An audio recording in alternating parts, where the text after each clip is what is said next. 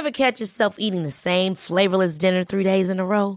Dreaming of something better? Well, HelloFresh is your guilt-free dream come true, baby. It's me, Kiki Palmer. Let's wake up those taste buds with hot, juicy pecan-crusted chicken or garlic butter shrimp scampi. Mm. Hello Fresh. Stop dreaming of all the delicious possibilities and dig in at HelloFresh.com. Let's get this dinner party started.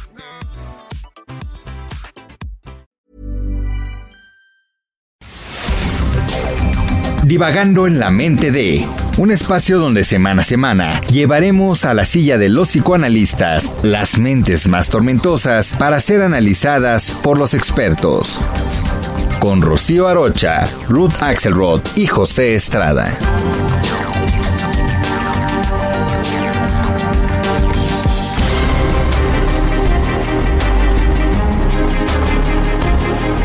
Hola Pepe, hola Rocío, estamos aquí divagando en la mente de un ataque de pánico, de lo que una persona puede sentir si ha sufrido un ataque de pánico.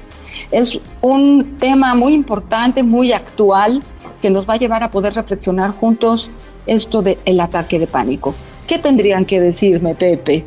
Fíjate que es un tema muy importante, sobre todo porque, bueno, se ha encontrado que recientemente ha incrementado el número de casos de personas que padecen ataques de pánico. Y lo que es interesante es que desde la psiquiatría no hay una causa concreta que se haya encontrado para los ataques de pánico. Es decir, todavía desconocemos eh, al 100% su origen. Lo que sí sabemos es que puede haber ciertas predisposiciones genéticas, también puede influir eh, fuertemente el padecer o estar expuesto a situaciones de mucho estrés, el haber padecido en algún momento algún abuso sexual o de otra índole. Vamos, hay una serie de causas que sí están fuertemente asociados a los ataques de pánico. Lo que sí sabemos es que las personas que los padecen sufren enormemente porque los embarga una sensación próxima a la muerte, es decir, sienten que se van a morir. El cuerpo reacciona como si estuviera ante un peligro concreto, ante una amenaza real, cuando en realidad no la hay en lo concreto lo que nos remite a pensar en motivos inconscientes, mi querida Rocío. Así es, así es. Y es, es muy importante distinguir, porque una cosa es el miedo, el temor, y otra cosa muy distinta es el pánico, ¿verdad? O el ataque de pánico.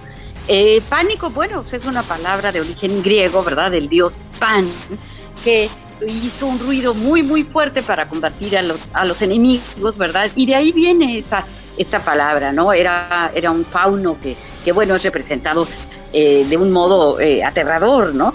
Pero sí es, es bien importante porque pues casi todos, más bien todos, hemos tenido miedo, hemos tenido susto, hemos tenido temor, y a veces puede ser que pánico, pero eso no es necesariamente un ataque de pánico.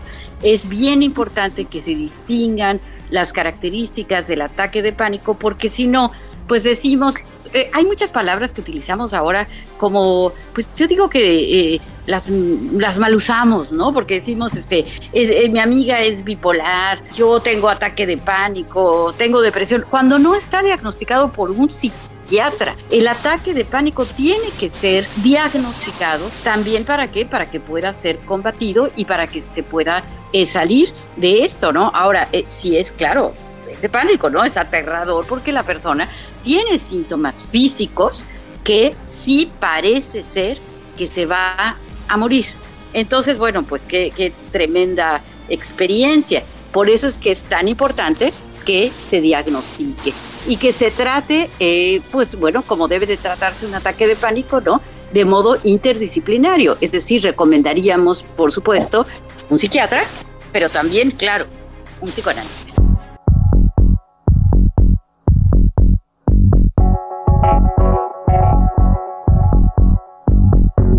Sin lugar a dudas, Rocío, yo creo que el trastorno de pánico tal cual, el término tal cual, apenas fue usado en 1962 por un doctor Donald Klein, no Melanie Klein, Donald Klein, que a partir de estar en contacto con la clínica eh, puede lograr cualitativamente diferenciar los trastornos de ansiedad con un trastorno de pánico.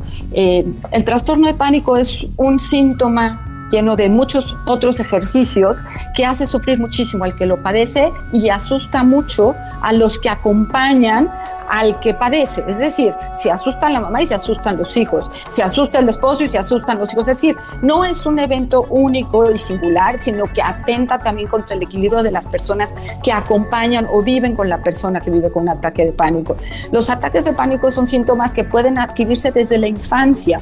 Es decir, podemos encontrar este tipo de sintomatología en los niños, evidentemente adultos, sin decir así gente de la tercera edad. Son circunstancias que son más comunes en las mujeres que en los hombres y son elementos físicos que escuchando a tres psicoanalistas entendemos que lo vamos a llevar al terreno de lo psicosomático.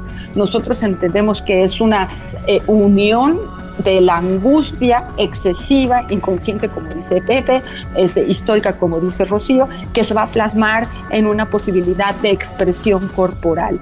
Y una de las cosas terribles es que también suceden de noche. Puede llegar a despertar a una persona simplemente a la mitad de un sueño, de una pesadilla, y comenzar un ejercicio de pánico que lleva a esta persona a una circunstancia complicada durante la noche. O sea, no son pocas cosas, no se deben subestimar, deben buscar eh, el médico que lo pueda atender de forma interdisciplinaria, como bien nos dice Rocío, y sí son cosas que se pueden controlar.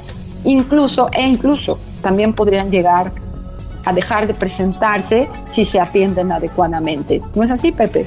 Sí, sí, totalmente de acuerdo, mi querida Ruth. Aquí creo que es muy importante también resaltar que las personas que padecen este tipo de trastornos, estos ataques de pánico, muchas veces sufren también de la incomprensión de quienes les rodean. Es decir, como no encontramos una causa médica concreta, como no se encuentra algo que esté fallando corporalmente, eh, las personas, eh, sus seres queridos, las personas que los rodean, tienden a pensar que esto es algo que la persona se inventa, que el paciente está tratando de utilizar una técnica de manipulación manipulación para obtener cierta atención, este, lo tildan de loco y bueno, no tiene nada de, esto, ¿no? Es, es, un fenómeno real, es una sensación muy angustiante que se presenta como sensación de peligro, miedo a perder el control, taquicardia, palpitaciones, sudor, temblores, falta de aliento, escalofríos, sofocos, náuseas, calambres abdominales, dolor en el pecho. Es una crisis en todo el aparato este, del cuerpo humano de la persona que lo padece, ¿no? Entonces, el tacharlos de locos, el no tomarlos en serio, creo que es una injusticia eh, y debe de ser eh, er, erradicada, ¿no? No debemos de tratar a estas personas así, debemos de comprenderlos y debemos de ofrecerles el apoyo para que puedan recibir la ayuda adecuada. Resaltamos que quienes pueden podrían ayudar a una persona así con psiquiatras, psicoanalistas y psicoterapeutas. ¿O no, mi querida Rocío? Así es, así es, muy, pertinente lo que señala Pepe. Y también recordar que uno se puede provocar a uno mismo un ataque de pánico. Entonces también es importante el, eh, tratar de, de, no poner atención, eh, ¿no? Parece, parece paradójico, ¿no? Pero empieza uno a alimentar, ¿verdad? El miedo, el susto, quizá por una falsa noticia, quizá por algún comentario que nos hace alguien, y entonces empieza uno a pensar y a darle vueltas y a darle vueltas, y, de verdad somos capaces de producir nosotros mismos, conscientemente, ¿verdad? O aunque sea también de modo inconsciente, un ataque de pánico.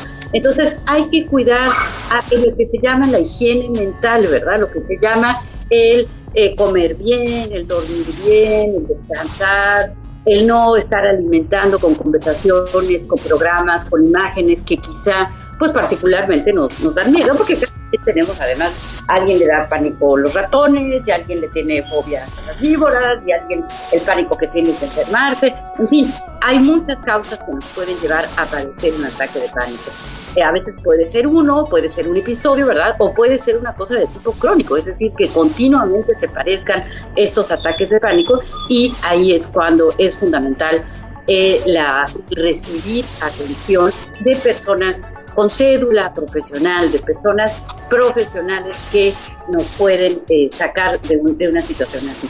Y eso que señalas también me parece muy importante, el no desestimar eh, los síntomas, el no hacer caso de la persona que está padeciendo porque realmente está sufriendo profundamente, está sufriendo mucho. Entonces eh, tenemos que ser eh, compasivos, tenemos que ser inteligentes, tenemos que ser empáticos y ayudar a aquella persona que esté padeciendo un ataque de pánico. Un ejercicio profesional integral, dicen mis compañeros. Y quiero contarles que recuerdo algún momento en donde me tocó atender a una paciente que tenía un ataque de pánico, era una jovencita, ¿no? Y bueno, acabamos en urgencias del hospital porque efectivamente se estaba complicando su sintomatología. Y ese día aprendí que un ataque de pánico también tiene un ciclo y un tiempo. ¿no? Me decía, eh, el médico nos explicaba muy claramente que comienzan sin darse cuenta, o sea, la persona no se da cuenta que está siendo atacada por pensamientos o por circunstancias conscientes, preconscientes, inconscientes que están en su mente, ¿no? Y de repente hay una reacción suave, suave, pero de repente se disparan ejercicios de neurotransmisores que ya llevan a la persona a este nivel de sufrimiento mayor, ¿no? Y que ya estando en esa ese, disparo hormonal, se requieren alrededor 10 o 15 minutos de espera que el cuerpo pueda digerir esto que está sucediendo, se le ayuda a la persona y se le puede calmar para que regrese a un estado normal. Es decir, que es importante que las personas que están cerca de otras personas que padecen estas circunstancias sepan que un poquito de atención y de tiempo puede llevar a equilibrar a esa persona. Eso no es tratamiento, eso es salir de la emergencia, ¿no? Y que en esta chica estaba relacionado el del azúcar. Esta chica sentía y, empezaban sus ataques de pánico cuando a ella se le bajaba el azúcar, estaba en un proceso prediabético y entonces no podía diferenciar entre la cuestión orgánica de la cuestión psicodinámica o, psicosomática. ¿no? Entonces cuando se hicieron estudios y esta chiquita eh, pudo participar con la ayuda del médico, se encontró que tenía esta disfunción del azúcar y se pudo diferenciar una reacción de la otra y entonces se le medicó para que estuviera correctamente en su alimentación el, el nivel de azúcar y se le medicó para que ante esta angustia no tuviera que desarrollar los trastornos de pánico y se pudo manejar muy bien. Y también puedo recordar otra circunstancia que tiene que ver con las hormonas y el manejo eh, difícil en el mundo y en el desarrollo de las mujeres en relación con el movimiento de las hormonas. Por ejemplo, alguien que durante eh, la menopausia no podía distinguir entre los momentos difíciles hormonales y los ataques de pánico, se fueron confundiendo las cosas hasta que se pudo atender. Es decir, no aparecen solos, aparecen acompañados. Totalmente de acuerdo, mi querida Ruth. Y fíjate que a mí me gustaría eh, distinguir entre dos conceptos, ¿no? Eh, que son importantes para entender lo que es un ataque de pánico. Y es el concepto del miedo y el concepto de la angustia. Porque el concepto del miedo es algo que nos refiere a un peligro, a un peligro real que se está percibiendo eh, dentro del esquema de percepción de la persona, ¿no? Es decir, nos estamos dando cuenta que hay una situación riesgosa y que debemos tomar medidas para enfrentar esta situación riesgosa. Es algo eh, que está inserto en nuestro programa genético, es decir, es algo instintivo, eh, son respuestas que de alguna manera se van a generar ante peligros concretos. Si yo veo que hay un sujeto sospechoso en la esquina y que yo voy a pasar por ahí, se me queda viendo y le veo como que se mete la mano a la bolsa, bueno, hay una situación que de alguna manera me hace pensar en un riesgo concreto. Puede ser que eh, la persona tenga intención de asaltarme, puede ser que no. Sin embargo, probablemente yo tome un patrón de huida, ¿no? Voy a dar la vuelta, me voy a tratar de ir por otro lugar, voy a irme a una zona más iluminada, qué sé yo. Vamos a tomar una serie de medidas para enfrentar ese peligro real y concreto. Sin embargo, por ejemplo, tenemos la angustia que nos remite a una experiencia, a una sensación de miedo, pero que no tenemos conciencia de qué lo está detonando.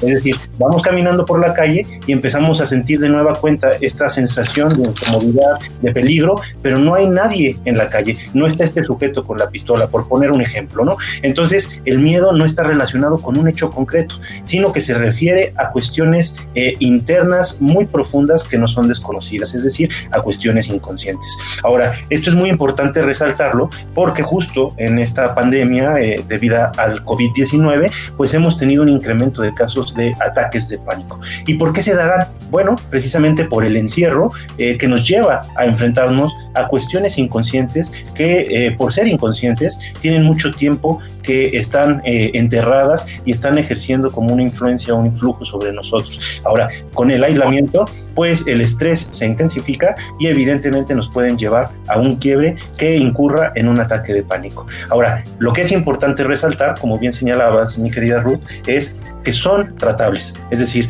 nosotros podemos atenderlos, podemos aprender a manejarlos, y sobre todo si nosotros empezamos un buen tratamiento, nos podemos dar cuenta de lo que decía Rocío, nuestra participación en ellos. Porque a veces esta experiencia del ataque de pánico es tan intensa que nos asusta la posibilidad de volver a tener una. Entonces, estamos constantemente predispuestos, este, dándole vuelta este, y vuelta y vuelta a la situación de la posibilidad de reincurrir en un ataque y esto nos aterra.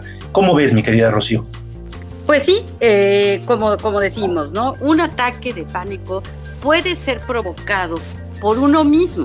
Es decir, uno empieza a darle vuelo, ¿verdad? A la imaginación porque escuchó una noticia, porque leyó algo, porque vio una imagen aterradora, ¿verdad? Y entonces empieza uno a pensar, a darle vueltas, a darle vueltas, y esto se puede llegar a convertir en el ataque de pánico. Por eso es muy importante eh, llevar a cabo esto que se llama higiene mental, ¿no? Que significa que significa dormir bien, significa comer bien, significa alimentar eh, a, nuestro aparato psíquico con cosas nutritivas, ¿no? Nutritivas me refiero eh, una buena vista, una música clásica, una bella melodía, eh, pensamientos que sean agradables. También el ejercicio resulta fundamental, por ejemplo, caminar, salir a dar un paseo si se puede, ¿verdad? Si no, pues caminar adentro de la casa, pero hacer cosas que nos mantengan un poquito más calmados porque es cierto que esta pandemia, el encierro, nos lleva a situaciones que pueden ser muy regresivas y por lo tanto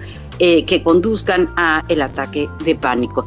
De ahí la importancia de señalar, primero, que no se deben desestimar los, los síntomas, segundo, que tenemos que ser inteligentes, empáticos, eh, generosos con aquella persona que está padeciendo ataque de pánico, distinguir también entre el miedo, distinguir entre el, ataque de pánico, distinguir si es una situación de una vez, o sea, un episodio, o si ya se convierte en algo crónico, es decir, que ocurre con con frecuencia, ¿no? Entonces esto es, esto es bien importante para que, para que se reciba la atención eh, que, se, que se requiere, ¿verdad? Insistiendo en que sea atención profesional. Bueno, pues yo soy Rocío Arocha y estoy muy contenta de estar con ustedes. Ya para despedirnos, eh, yo soy Ruta Axelrod y estamos aquí en Divagando en la mente de, y bueno, sabemos que los ataques de pánico nos dan pánico, nos semejan un poquito a la locura, que a veces nos da curiosidad, pero generalmente es mejor tenerla lejos. Sin lugar a dudas, mi querida Ruth, eh, bueno, ha sido un placer estar como todos los martes con ustedes en un episodio más de Divagando en la mente de, en esta ocasión, del paciente, la persona que sufre ataques de pánico. Es importante siempre recurrir a un especialista. Hay una frase que dice, los especialistas salen caros, pero habría que ver qué tan caro sale una persona incompetente. En cuestiones de salud no hay que medirnos, hay que cuidarnos y recurrir a quienes están capacitados para atendernos. Un fuerte saludo y nos escuchamos en la próxima entrega. Te esperamos cada semana en un episodio más de Divagando en la mente de, a través de todas las plataformas de streaming por el Heraldo de México.